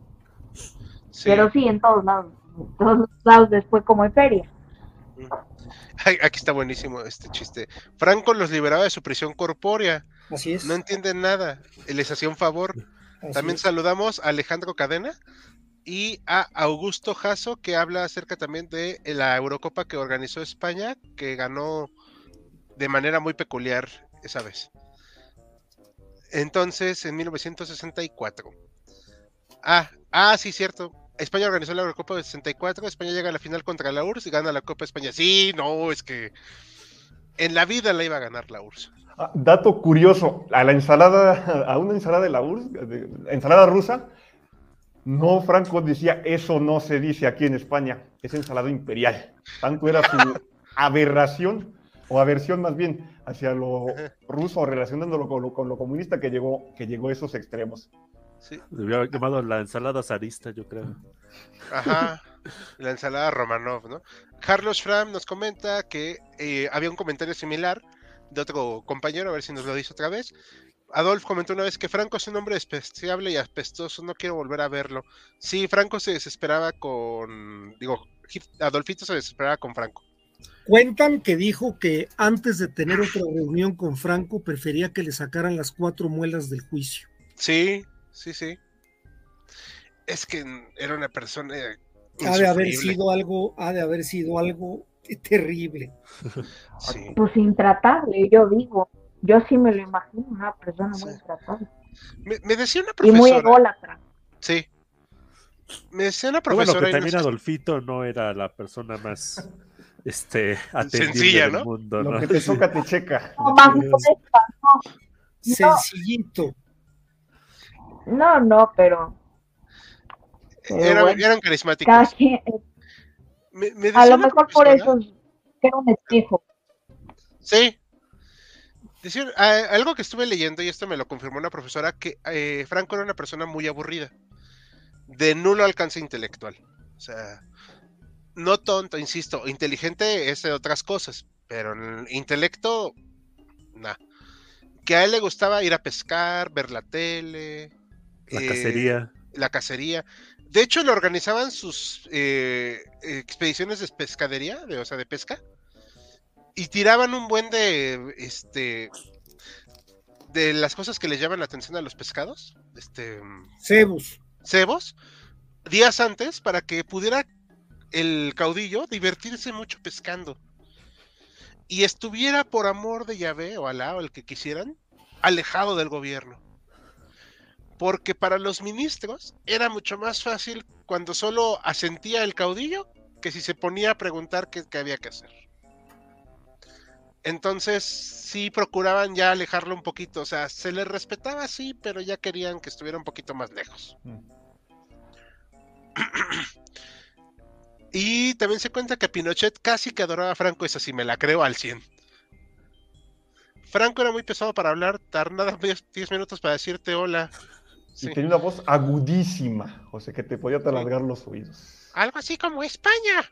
Ajá, de hecho, no sé si han visto un video donde está Franco chapurreando, porque ni siquiera está hablando, está chapurreando inglés este, cuando está en sus inicios de la guerra civil, donde expone su programa y dice, al mundo estamos luchando por nuestra libertad, la religión, salvar al país, está chapurreando en inglés. Ahí con su esposa y su hija le invita a hablar, le dice, hija, sale en la cámara. Este, sí, uno dice, es un régimen aterrador que prohibía las huelgas, que prohibía cualquier signo de protesta obrera y con una voz de ese estilo. De hecho, a brevemente mencionar algo de su semblanza, quién es este señor, que se mantuvo más de 40 años en el poder, e-, era un hombre, pues, nacido en 1892, que su padre no lo quería en una familia este, de estirpe militar, naval, pero pues por algunas circunstancias no puede ingresar a la Academia Naval, se tiene que meter al ejército. En el ejército es, es bajito, su voz tampoco le juega a favor, no es muy sobresaliente, este, no se lleva bien con el resto de oficiales, es un hombre muy solitario. De hecho, se ha llegado a hablar de que le hacían bullying, les caía tan gordo y les, le hacían bullying. Cuando sale de la Academia Militar de Toledo, que egresa con el grado de teniente, no tenía, este, dado que no era muy brillante, entre comillas, no tenía prospección de ascender en el ámbito, ahora sí que por antigüedad. Por eso se va a la guerra del Rif, a la guerra de África, donde va a estar combatiendo, y ahí es donde va a generar mucho de su misticismo en torno a su persona, genera estos anécdotas donde él supuestamente carga fusil en mano en primera línea al frente de sus soldados, De hecho, por una de esas cargas en el 16 lo terminan abatiendo, hiriendo gravemente en el vientre. Se salva por puro milagro y él también contribuye con ese, esa salvación milagrosa a decir, es que estoy elegido por Dios, tengo un sentido en esta vida, al fin lo entiendo. Por cierto, la devoción católica que tenía venía de su madre, era el hijo preferido de su madre. No se llevaba bien con el padre, pero tenía una relación especial con la madre. Asciende rapidísimo en la guerra del Rif, llega a ser general a sus 33 años, jovencísimo. Y como me señalábamos al principio, está en vivo, en la guerra civil, al principio él no, no entra con el bando de los alzados, está muy a la espera, está en Canarias, de hecho, una especie de exilio simbólico por el gobierno de la República, y solamente se une ya cuando ve que puede haber alguna, alguna forma de participar y tener relevancia. De hecho, este, el general Mola no confiaba en él, decía, es un cuate muy ambicioso, cuidado con él, no me fío de él para nada, no me cae bien tampoco. Como señalábamos también al principio, por una serie de accidentes, pues que van desapareciendo las principales figuras, él también va ascendiendo y hay que señalar que sí demuestra habilidad en el campo de batalla porque de todos los generales nacionalistas o de la mayoría es el único que logra tener éxitos al principio frente al bando republicano y avanzar hacia Madrid en este sentido. Entonces, se va su ambición, porque siempre había sido muy ambicioso, pues se va viendo recompensada, en parte por accidentes, en parte por su ya mencionado pragmatismo. Hay, Bruno, un personaje clave en su crecimiento en África, que es el fundador de la Legión extranjera española, el general José Millán Astray. José Millán Astray es otro, bueno, este, no fascista, lo que sigue es un hombre que quedó lisiado, perdió una pierna, perdió un brazo, perdió un ojo y era el jefe de Franco. Hicieron una amistad entrañable y ese apoyó siempre a Franco. Si ustedes hay una película en cartelera ahorita que se llama Mientras dure la guerra, bueno, en cartelera a lo mejor en algún lado, Mientras dure la guerra, que habla de ese conflicto que hubo entre Miguel de Unamuno y José Millán Astray. Y efectivamente, lo que tú dices de esa cuestión mesiánica, José Millán Astray decía, Franco es el elegido porque no le tocan las balas. Ajá. Le decían el novio de la muerte ahí en la guerra del Rif. Él canta, Millán Astray compite, pone esa canción que todavía se usa en los legionarios de Soy el novio de la muerte. Es la canción de los legionarios en Ceuta y Melilla. Interesante todo lo que ha compartido, doctor. Sí, este, no sabía la relación con ese mentor. Sí, pues de, hecho, o sea, Franco y buena parte de los generales que participaron en la sublevación se hicieron en África. O sea, en, esa guerra, pues, este, que duró muchísimo y que eh, para ellos fue como el último reducto colonial que, tuvieron los españoles, obviamente fuera, fuera de sus fronteras y que eh, los, este, los forjó para poder este, después sublevarse contra la República. Las tácticas del terror que aplican en la península las aprenden en la guerra de Marruecos. De hecho, también se traen a, auxiliares de Marruecos para combatir. Por eso en el franquismo no hubo tanto conflicto racial. Porque ¿qué hacía con los moros? Los integraba. Sí, me explico. Entonces, ahí yo creo que sí, ese fue un, un bandazo dentro de los totalitarismos europeos del momento, además de que no había judíos en España, había muy pocos. Sí, digo, nomás decía lo del judío masónico, pues por su choro mareador, ¿no? Exactamente. Eh, aquí comentan lo del atentado contra Carrero Blanco, ahorita vamos a hablar de ello. Dicen, se comenta que Franco mató a un soldado por no comer la ración y obligó al resto a caminar sobre él. Esto sí no tengo idea. Sí, eh, lo mandó fusilar. Este, era conocido que Franco ejerció una disciplina durísima con sus soldados en esta guerra del Rif. Y sí está esta anécdota de que este soldado, este soldado le avienta al cocinero la comida en la cara, porque además las raciones eran pobres, pobrísimas, una guerra terrible para ambos lados, digo, sobre todo para los rifeños, pero tampoco los españoles la pasaron bien.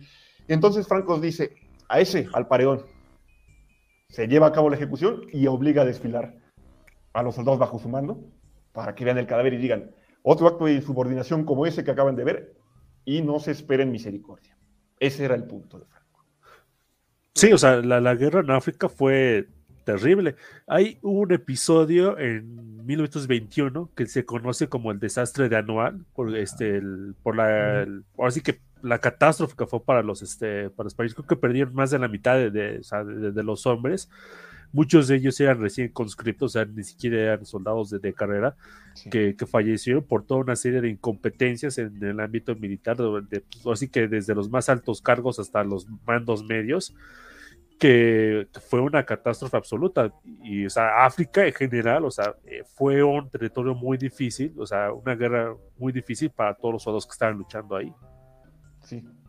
De hecho, lo de Anual fue aún más terrorífico porque muchos de los muertos fueron ejecutados posteriormente, es decir, cayeron prisioneros por los rifeños y Abdelkrim, que era el que los lideraba, dijo, bueno, entonces sí fue para guerra psicológica, en buenas medidas, contra los españoles. Y además guerras inútiles porque no tenía ninguna ganancia que estuvieran en Marruecos. El mismo Miguel Primo de Rivera llegó a decir que lo mejor que podían hacer con Marruecos era intercambiárselo a Inglaterra a cambio de Gibraltar. Sí, pero nunca va a dejar Inglaterra Gibraltar. No. No, yo sé que no, pero, pero fue inútil. No tenía ninguna ganancia, era nada más el orgullo de decir todavía somos una potencia colonial. Todavía somos un imperio. Exactamente. De hecho, con Franco ocurre la última aventura imperial, bueno, este, en África, en el 56-57, la guerra de Ifni. Está este, Marruecos recién independizado de Francia y, reclama territorios que están ahorita, que estaban bajo jurisdicción española y dice, vamos a ocuparlos. Y Franco dice, no, van tropas y envía justamente conscriptos del servicio militar obligatorio, este, clase 56-57, a pelear ahí. Y curioso además, otra vez trayendo a colación este pragmatismo gringo, de ya había cercanía con Estados Unidos, pero Estados Unidos le dice, sí te damos equipo, pero no lo puedes usar en la guerra del IFNI. Tienes que usar tu equipo que usabas en los 40. De hecho, los soldados veteranos dicen, usamos puro equipo anticuado, Mauseres sobre todo, y otra serie de artilugios que ya estaban sobrepasados. Sí. Aquí eh, fue una guerra muy trágica, la verdad, pero pues, ahí estaban. Vamos a decir unos últimos comentarios y para dar el cierre. El general Mola dijo que si Franco se sentaba en el poder no lo abandonaría jamás. No tengo idea si dijo esto. Eh. No, no sé. Pobres de los, a ver si, pero si lo dijo, pues fue profeta. Pobres de los que le hicieron bullying a Franco, seguro los masacró. Tal les le dijo, haz una carga. No, pero pues están eh, atacando. No, pues no importa. Y ya se murieron. Fue muy práctico. Aquí dice Carlos Trump que la legión, dice este, tiene su Así es. himno. Soy un novio de la muerte que, ese, que va a unirse a un enlazo fuerte con tan leal compañera. Ok es el himno de la Legión Española, también tiene un uniforme un poco desgarbado. Sí, medio hollywoodense. Sí. Sería como pedirle a Estados Unidos que entregue Guantánamo. Pues son posiciones estratégicas. Yo no voy a no tengo geopolítica aquí, así que pues no es el lugar ahorita. Eh, ¿Algo más que quieran comentar para que dé la conclusión de qué pasó después? No, adelante ya, le doy, vamos a dar, meternos en modo turbo para no dormirnos tan tarde. Bueno, este, aquí está Franco con Carrero Blanco, pues un jovenazo. Dijo, pues tú vas acá, este, pues a seguir la, eh, la política franquista y ay, ya salió volando, ya no va a seguir, obviamente. Lo mataron saliendo de una misa, ¿no? Sí. Y pues eh, estaba el milagro económico, o sea, todo iba relativamente bien hasta que ya fue relativamente mal porque Franco tuvo que enfrentarse tanto a ETA como a una crisis económica, que no es del todo su culpa. Pero al final, su mayor enemigo de Franco fue la vejez. Empezó a decaer, o sea, pues como un hombre de casi 80 años, empezó a fallar su cuerpo, eh, no tenía muy buenos hábitos también él, digo, no era un hombre muy activo. Y se fue apagando hasta que salió en una última aparición pública en 1975, creo que fue en agosto. Y a partir de ella no se le vio más al caudillo. Empezó a decaer, decaer. Y lo mantuvieron de manera artificial con vida para que coincidiera su muerte con la de Primo, ¿no? Si mal no recuerdo. Entonces, pues no sabemos exactamente cuándo ya estaba muerto, según lo que se declaró pues muere y técnicamente se podría decir que se acaba el franquismo, aunque ya aquí están pues la gente pues pasando su tumba, ojo, no porque aquí no nos agrade Franco, quiere decir que toda la gente pensara igual que nosotros. Había y hay mucha gente seguidora de él. No los juzgo, solamente comento lo que está sucediendo. Y también como en esta serie de cuenta de cómo pasó cuando es el, el, el este parte del caudillo, cuando se muere, que pasan a verlo, ¿no? La familia. Si mal no recuerdo. No comentan nada. O sea, solamente es. Ahí está. Un hombre que gobernó durante décadas y que ya está muerto. Es un hombre, un cuerpo frágil. No sabían qué pensar y mucha gente no sabía qué iba a pasar. Ya estaba su sucesor, Juan Carlos, después de muchas broncas con don Juan de este, don Juan, ¿no? Era el aparente sucesor. Don Juan de, este, don Juan de Borbón. Aquí juró las leyes franquistas. Ojo, hay algo muy, muy importante aquí. Juan Carlos no juró la constitución después, porque en su calidad de jefe de Estado ya había jurado las leyes franquistas. ¿Ok? Aquí, o sea, si quiero hacerlo notar, no estoy diciendo que fuera malo, solamente fue una peculiaridad de él. No, pero es lo que le resta legitimidad al actual rey, porque son reyes que no han entrado a la modernidad. Pero el rey actual ya juró la constitución. Sí, pero, pero, ¿por quién es rey? Pues al final hubo un plebiscito. Por Franco, no. no para aceptar la monarquía. Hubo un plebiscito, para la constitución, pero no para aceptar la monarquía, y menos la monarquía de Juan Carlos o de Felipe. Bueno, al final se es una monarquía. Técnicamente no tienes por qué hacer plebiscito. Y a la monarquía se legitimó con, al, se hizo el plebiscito de la constitución. Al aceptar la mayoría de las personas la constitución, pues van juntos con pegado. Así les gusta, no les gusta ya, pues quedó. Y si la gente realmente quisiera quitarlos, los podrían quitar. Pero no lo han hecho. Ahí sí ya depende de ellos y no me meto en lo que les pase. Pero Juan Carlos aquí está firmando la constitución. Aquí está, aquí está como aparece, Constitución Española, Don Carlos I, Rey de España, a todos los presentes, bla, bla. Está muy bonita la portada, la verdad. Aquí está su firma. Y lamentablemente hubo en el 81 un golpe de Estado porque había una crisis tanto política como económica. No voy a extenderme ya en esto, solamente es una de las últimas consecuencias. El último coletazo, digamos, del franquismo y el autoritarismo y el militarismo. Hay muchas versiones, yo me voy a quedar con la que durante todo el día el rey no apoya el golpe porque estuvo desarmándolo en gran medida viendo con quién eh, sí contaba en el ejército para no hacer el golpe. No tengo ninguna prueba, es lo que tenemos. Hay gente que dice que sí, que estaba esperando para ver si el golpe lo beneficiaba o no. Eso no tengo idea. Pero al final el rey sale en la noche diciendo no apoyo el golpe y yo apoyo la constitución y las instituciones democráticas. Y esto sí lo termina legitimando aún más ante la opinión pública. Al final él queda reinando hasta el 2015, si mal no recuerdo. Si, me equivoco, corríjanme, por favor. Y ahorita actualmente gobierna su hijo y pues tiene como futura sucesora a su hija. Si va a seguir España como monarquía o no, eso a mí no me compete. No soy brujo, no soy profeta, pero España sigue ahí sin poder cerrar heridas, porque como dijo Lorenza, la violencia se quedó ahí escrita y no han podido ningún bando reconciliarse con esa idea del pasado. Y a mi parecer también ha surgido como muletilla Franco para todo lo malo.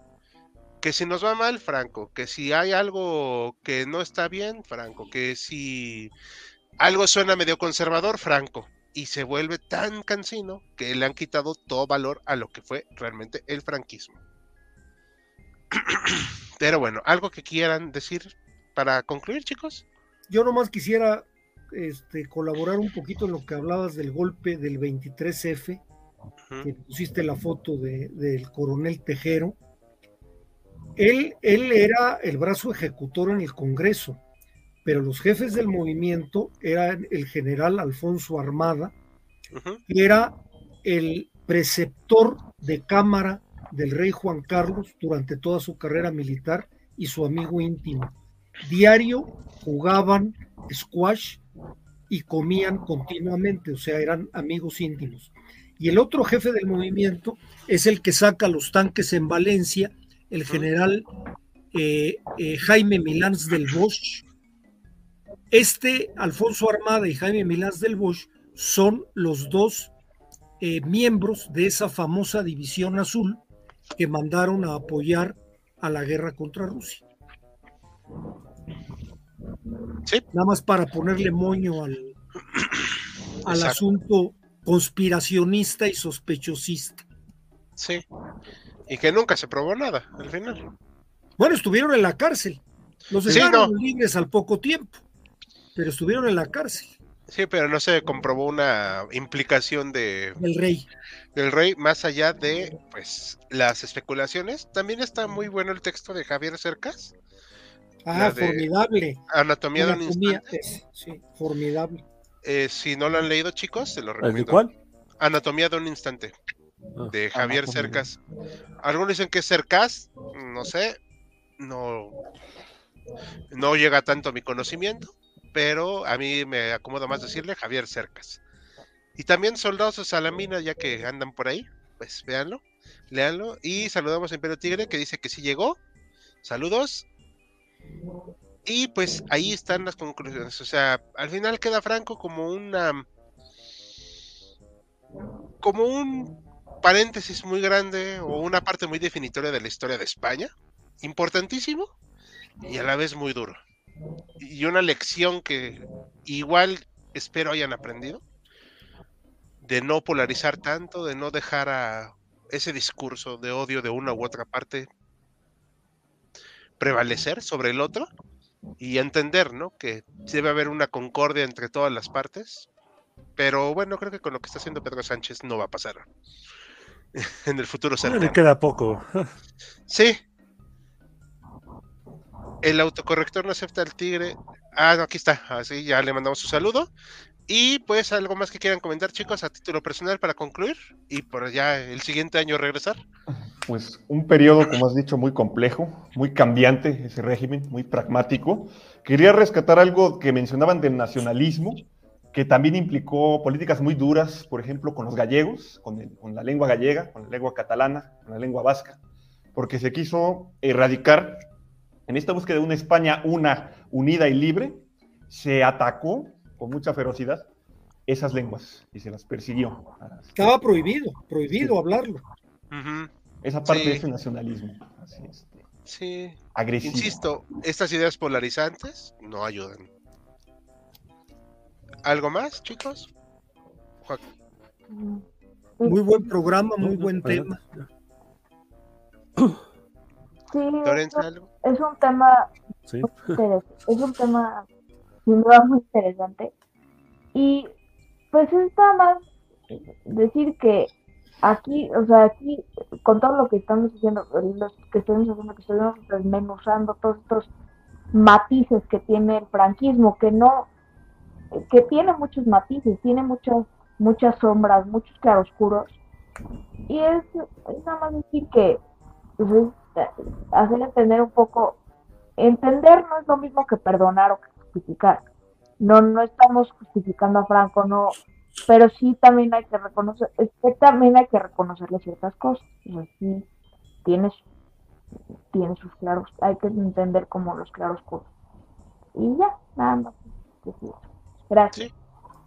Sí, Sí. pues. Quizás nada más decir, ah, bueno, nada más agregarle que pues eh, es un tema demasiado eh, extenso a veces, ¿no? o sea, son cuatro o cinco décadas, o sea, de, de franquismo, y pues obviamente pues, no es lo mismo eh, España 1938 a España 1975, que es cuando muere Franco, o sea, es, es obvio que hay muchos cambios. Entonces, nada más como que remarcar eso, ¿no? De que, este, pues, eh, o sí que el- el- la gran extensión de tiempo que pasó entre un tiempo y el otro. Y bueno, pues felices fiestas, feliz Navidad a Isabel Salgado, eh, feliz Navidad a Sergio Lugo, nuestro patrocinador, Lo bueno que tenemos la hispanohablante es la Copa del Mundo. Eh, no, no voy a hablar de ese tema porque luego se enoja. Daba seis copas. Sí, eh, sí, eh, al menos.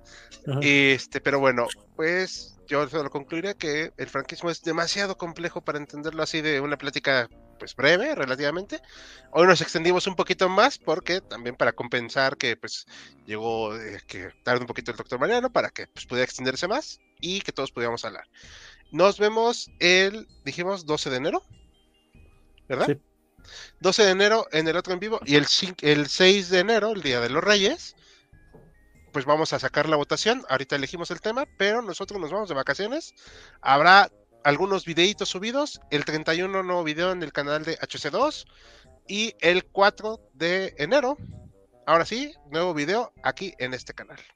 Ahora sí, a nombre de todo el equipo de HC, feliz Navidad, feliz Año Nuevo y nos vemos el próximo año.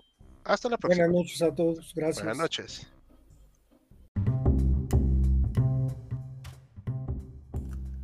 Gracias por habernos acompañado en Jaquecas Históricas, el podcast histórico por excelencia. Hasta la próxima.